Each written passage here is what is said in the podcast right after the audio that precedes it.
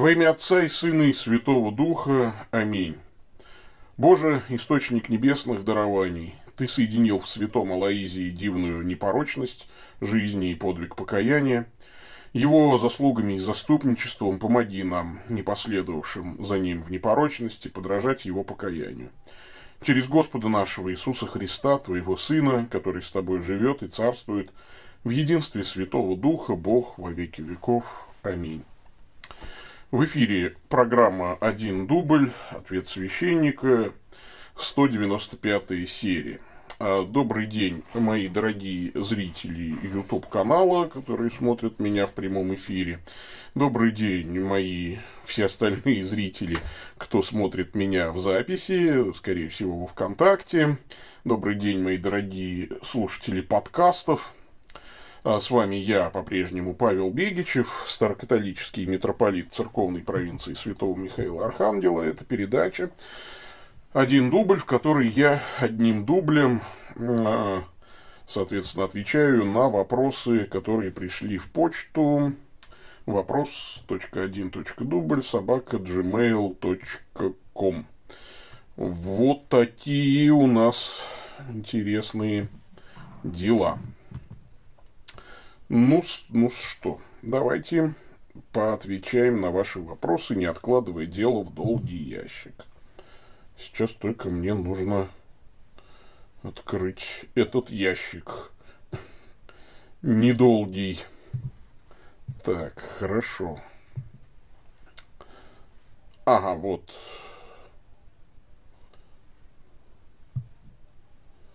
Вообще странно, почему-то у меня все ящики открываются. А, вот, все, отдельный, отдельный ящик открылся. Ну, давайте мы начнем. Итак, э, Иерей Кифа э, интересуется. Э, ну, это псевдоним, а подпись священник Петр Михалев. Владыка Павел, добрый день. Не нашел, разбирали ли вы текст послания к евреям, ибо он одним приношением навсегда сделал совершенными освящаемых. Евреям 10.14. Буду благодарен услышать ваше толкование. Значит, э, отец Петр, а тут э, какая штука? Обычно этот текст, я как человек с протестантским бэкграундом, э, значит, этот текст вызывает у меня только одни ассоциации. Это был главный текст против проведения ну, мессы, против вот, богословия мессы, против богословия литургии и Евхаристии как э, жертвы Христовой, которая вроде бы как совершается каждый раз на алтаре. И ну, в доказательство того, что нет, это всего лишь воспоминание, что никакого реального присутствия тела и крови э, во время Евхаристии не происходит. А в частности, вот протестанты, я, будучи протестантом, приводили вот этот текст, Евреям 10.14. Ибо он одним приношением навсегда сделал совершенными освящаемых. И тут э, была какая ситу ситуация-то, да? Ситуация в том, что, ну, лично я все это говорил, что называется, по незнанию и по, не, не, по, по непониманию того, что же такое жертва Евхаристии. Это не то чтобы многократная жертва, это как раз единократная жертва Христа, но она принесена была еще на предвечном Божьем Совете, прежде создания мира, потому что написано «Агнец Божий заклан от создания мира», да, это в Откровении, и у Петра сказано, что предназначен прежде создания мира. Но во времени, конечно, это произошло в один момент, это произошло на Голгофе то, что произошло в один момент времени, совпадает с вечностью, с предвечным закланием Агнца, потому что вечность атемпоральна, и, соответственно, у Бога происходит, ну, такое вечное сейчас. Поэтому все моменты э, земной истории – это вечное сейчас у Бога. Поэтому, собственно говоря, можно сказать, что Агнец заклан прежде создания мира, хотя во времени, да, то есть он родился от жены, подчинился закону, когда пришла полнота времени, а потом, собственно говоря, и был распят на кресте, э, вот в один определенный момент, но это состоялось по определенному совету Божьему, по предвечному совету Божьему.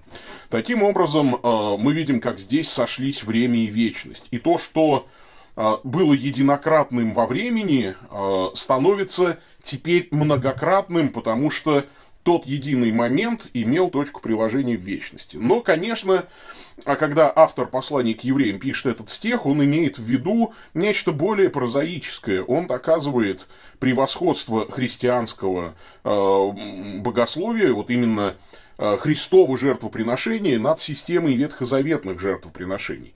Самый главный э, недостаток ветхозаветной системы жертвоприношений заключался в том, что первосвященники постоянно умирали, и жертвы тоже постоянно возобновлялись. То есть не было такого агнца, который был бы всегда жив. Да? То есть это его можно было бы каждый раз там, приносить э, в, в, в жертву.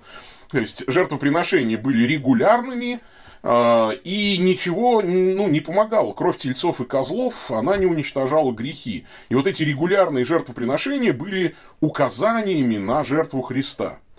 Евхаристия – это не замена храмовым э, жертвоприношениям, а это как раз исполнение вот тех многократных э, приношений. И э, их нельзя назвать многократными, Евхаристию нельзя назвать многократными э, приношениями в ветхозаветном смысле, именно потому, что это приобщение той самой единократной жертве Христа. То есть, э, когда мы совершаем божественную литургию, служим святую мессу, э, в момент евхаристического канона, когда священник возносит святые дары, мы вновь оказываемся на Голгофе. Мы приобщаемся той самой вневременной жертве Христа. Причем неважно, в какой момент времени мы это делаем. Например, Христос совершил Евхаристию еще до своего страдания на кресте. И это не важно, тем самым он и подчеркивает вневременный характер приобщения к этой жертве. И еще прежде своего страдания на кресте он сказал, «Сие есть плоть моя, и сие есть кровь моя Нового Завета». То есть э, Евхаристия прорывает пространство и время и приобщает нас к той единократной жертве, голговской жертве, которая совершилась в вечности, закланный агнец от создания мира, да, то есть, и вот мы теперь к ней приобщаемся. То есть, это э, действительно одно приношение.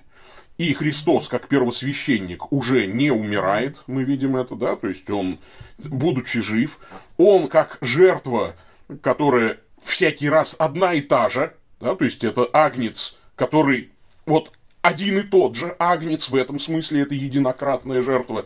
То есть не, не разных Христов мы все время там приносим, как раньше было, разных агнцев там приносили-то. Да, то есть, а это все один и тот же Христос. А, вот. И не то, чтобы он всякий раз распинается священниками там на кресте, нет. Священники приобщаются и приобщают народ к той самой единократной жертве, которая навсегда соделала совершенными освящаемых. Э, тогда как э, кровь тельцов и козлов, ну, не могла этого сделать именно вот по причине несовершенства своего. Да? То есть она могла только указывать на жертву Христа. Так, что-то у меня тут сломалось с альтернативной записью. Сейчас прошу прощения. Сейчас переподключу.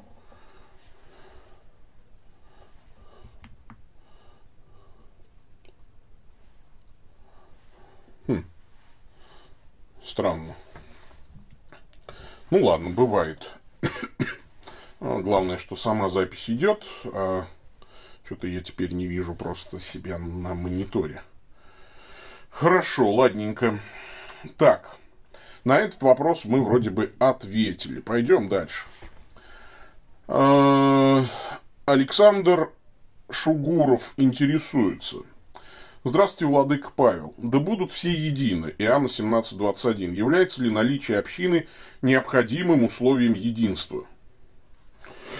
Не очень понимаю. Или это не обязательно, а на Гого, а на Гога и так можно одеть, и голодного и так можно накормить.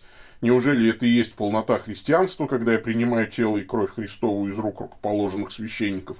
а в остальное время исследую себя и Писание, открываю в себе немощи, снова каюсь и причащаюсь и так всю жизнь. Если община не обязательно, то где тогда Галатам 6.10, чтобы делать добро наипаче своим по вере? Или для кого тогда 1 Коринфянам 12 глава о дарах? И кто тогда должен радоваться и с кем радость разделять, как пишет святой апостол Павел филиппийцам 4.4? У меня такое ощущение, что вы как-то мне адресуете этот вопрос, меня в чем-то обвиняете. Э, разве я когда-то говорил, что община не обязательно? Э, другое дело, что мы иногда склонны, э, ну, скажем так, э, нестандартную и, ну, такую неординарную ситуацию, ненормативную ситуацию, нарушающую норму, ну, как бы считать нормативной.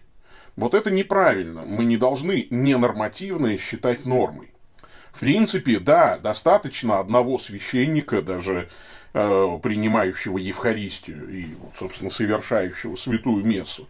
Месса может служиться без народа, но это крайне не рекомендуется, это крайне нездоровая ситуация, очень неординарная ситуация, и делать ее нормативной ни в коем случае нельзя. Безусловно, нормативность христианства – это существование общины и помощь э, друг другу в общине и проявление любви и так далее. Вообще в раю нет одиночества. Но другое дело, что нельзя э, забывать также и о том, что не только земной общиной исчерпывается церковь Христова, есть и небесная церковь и так далее.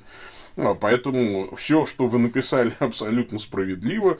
Община, безусловно, нужна, но бывают разные сложные ситуации. Кстати, я здесь абсолютно тоже с вами согласен. Я знаю, что многие церковные деятели этим грешат. Они заявляют о каких-то там своих огромных проектах, они говорят о своей значимости, они становятся епископами, они какие-то там социальные проекты там двигают, что-то, ну, правда, там и социальные проекты у них тоже э, чаще всего такие показушные. И когда возникает вопрос, а где общины-то ваши ребята, да, то есть, а покажите мне ваши общины, они говорят, упс, а у нас что-то общин-то, в общем-то, оказывается, и нет, ну, это совершенно ни в какие ворота не лезет, ребят. Конечно, нужна община, да, то есть, это на самом деле показатель вашей профпригодности, умение э, созидать общину. Да? Понятно, что бывают гонения, бывают ситуации отшельничества, бывают там ситуации э, какого-то, ну, там, кораблекрушения, в конце концов. Всякое бывает, но э, отклонение от нормы – допустимое, да, то есть нельзя, конечно, считать нормой. Ну или иногда там, ну, бывает так, что, ну, вот вы в миссионерской ситуации, ну и никто там особо не горит желанием сразу прийти в приход ваш там и так далее. Ну, и вы годами тратите, э, годы тратите на проповедь Евангелия, э, чтобы обратить хотя бы основ, одного там человека. Тоже, тоже по-всякому все бывает понятно, что то есть это нужно. И, конечно, святой Игнатий Богоносец, он говорит, да, что где народ, э, значит, и епископ, вот там Христос и Церковь Христова. Безусловно, так и нужно. Нужна общинность, нужно знать друг друга, приветствуй друзей поименно, вот я только что проповедовал, да, и, ну, собственно говоря, нужно знать по именам тех, кого приветствовать. Это все на своем месте, конечно, всегда есть и должно быть. А, пойдем дальше. Дальше.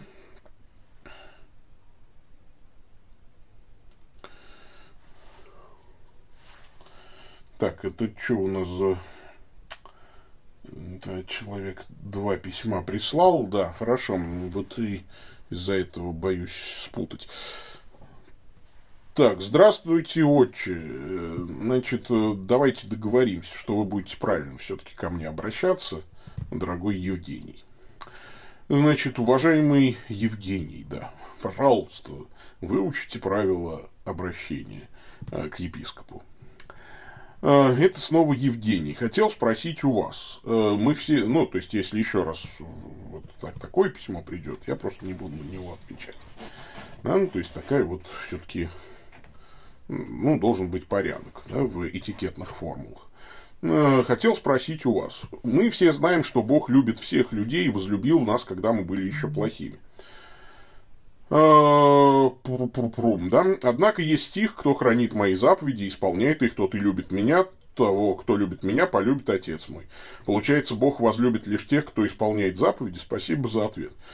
А, безусловно, никакого противоречия в Священном Писании нет, и не только один такой стих есть. А, а кровожадного и коварного гнушается Господь, изыдут творившие добро в воскресенье, э, значит, жизни, а делавшие зло в воскресенье осуждение, да, то есть сказано, что по делам, да, то есть типа заповедям все это дело будет э, происходить.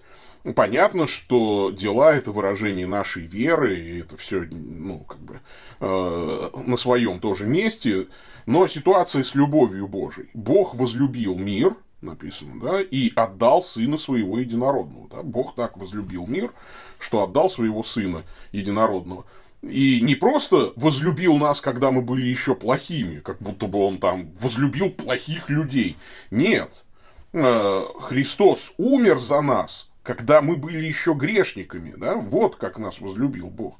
Но Бог свою любовь доказывает тем, что Христос умер за нас, когда мы были еще грешниками. Да, Бог возлюбил этот мир, и в чем и его любовь выразилась в том, что он дал спасение, достаточное для всех. Он дал Христа. Но он также э, это спасение обусловил, э, значит, выдвинул некоторые условия для принятия этого спасения. Это раскаяние в грехах, это вера в Иисуса Христа, это следование за Христом, э, соответственно, послушание Его заповедям, и, соответственно, благодать Божья подается в таинствах. Благодать, тайн, таинство – это как раз и есть средство стяжания благодати через веру, в частности, в таинстве крещения. И, э, то есть, как бы теоретически, да, потенциально Бог э, вот, э, дает спасение всем, достаточное для всех, но все-таки спасаются те, кто выполнил эти Божьи условия для спасения. Э, условно говоря, вот солнце светит на всех людей, но кто-то зарылся в землю и там задохнулся, или ослеп в пещере, или залез в пещеру, в Платоновскую. Да? То есть, вот. И что, значит, солнце на него не светит, солнце светит только на тех, кто не залез в пещеру? Да нет, солнце на всех светит. Ну, кто-то залез в пещеру, да, и можно сказать, что солнце светит как бы на всех, э, со стороны Солнца, да, но со стороны человека есть ответственность не залезать в пещеру для того, чтобы воспользоваться плодами э, вот этих солнечных лучей, э, действием солнечных лучей. Благодать Божия доступна каждому человеку, но от человека зависит воспользоваться, э, принять эту благодать или не принять ее, безусловно. Вот такая вот ситуация. Так что Бог возлюбил всех, но плодами этой любви воспользуются те, кто исполнит его заповеди, безусловно. Вот. И понятно, что своими силами никто не спасется. Благодать Божья нужна нам и ну, как помощь да, в исполнении заповедей, и как помощь, когда мы не исполнили заповеди, поэтому существует, например, таинство исповеди, покаяние там, и так далее. Вот.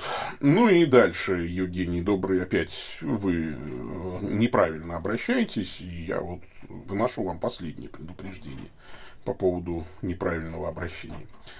Ну, значит, недавно нашел в интернете статью, подписанную вашим именем. Из нее я сделал вывод, что крещение является необязательным для спасения. Скажите, правильно ли я понял смысл статьи, или в ней имеется в виду что-то иное. Вы ссылаетесь на статью мою старую, еще баптистского моего периода. Естественно, когда я был баптистом, я писал такие статьи. И это даже целая глава из книги «Разрушение мифов», которую я официально изъял, убрал со своего сайта и не переиздавал ее и не приветствую переизданий, но вы же прекрасно понимаете, что все, что однажды попало в сеть, тут же становится украденным. Все уже украдено до нас, да, помните, как это у Гайдая. Все украдено, все, все мои книги давно украдены, э, на сотнях интернет-ресурсах э, размещены, свободно скачивай, не хочу, все, все это. Я уже давно отрекся от этих взглядов, я их давно уже изменил, я уже покаяние неоднократно приносил э, в том, что я заблуждался и сел в заблуждение и ложь. Но это мне такая вот от Господа.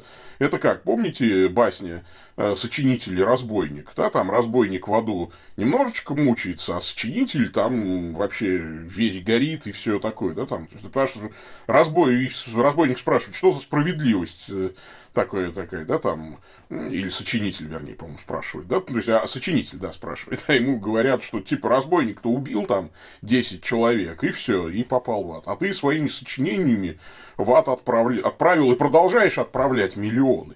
Я э, не могу, к сожалению, никак отследить просто уже вот эти вот все статьи, но вот, пожалуйста, э, всеми силами, всякий раз, когда мне подобные вопросы задаются, а как вот относиться к той вашей книге, там, вы же там говорили, что апостольское преемство не нужно, что там благодати таинств не существует, что крещение не обязательно для спасения, там и так далее. Да, говорил, и я заблуждался, был жертвой заблуждения, я в этом раскаивался, раскаиваюсь и буду раскаиваться до, последней, для, до последних дней. И я очень сожалею, что э, вот эти публикации уже никак не остановить, уже их никак нельзя стереть отовсюду.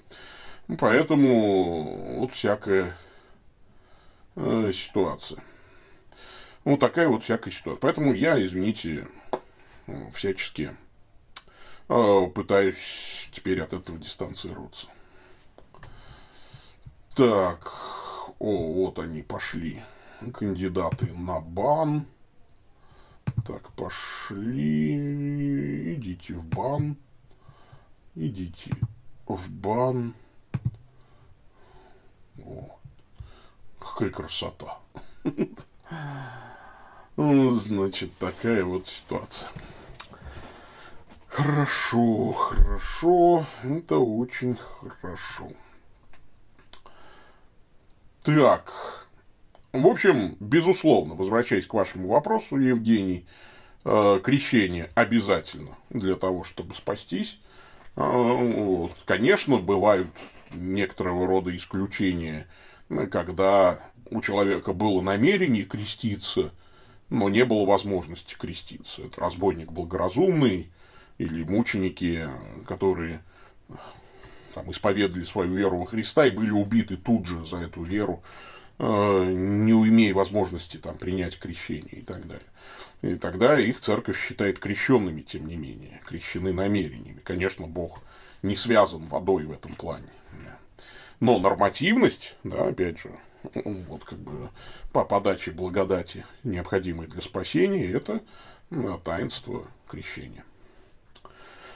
А вот, вроде бы все, что нужно, я сказал. На все письма, которые пришли, я ответил.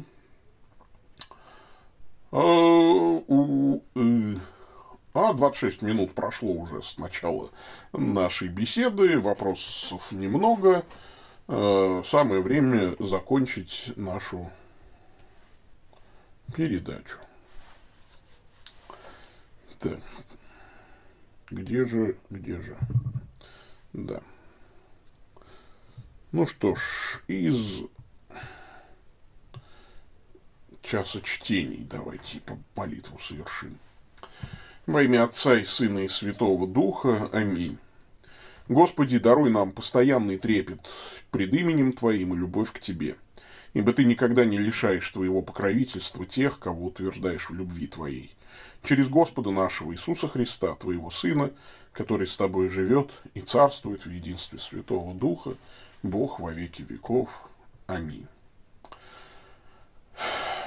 Аминь, дорогие мои Ютуба зрители, аминь, дорогие. Э, Вконтакте зрители, аминь, дорогие. Подкаста слушатели. Господь с вами.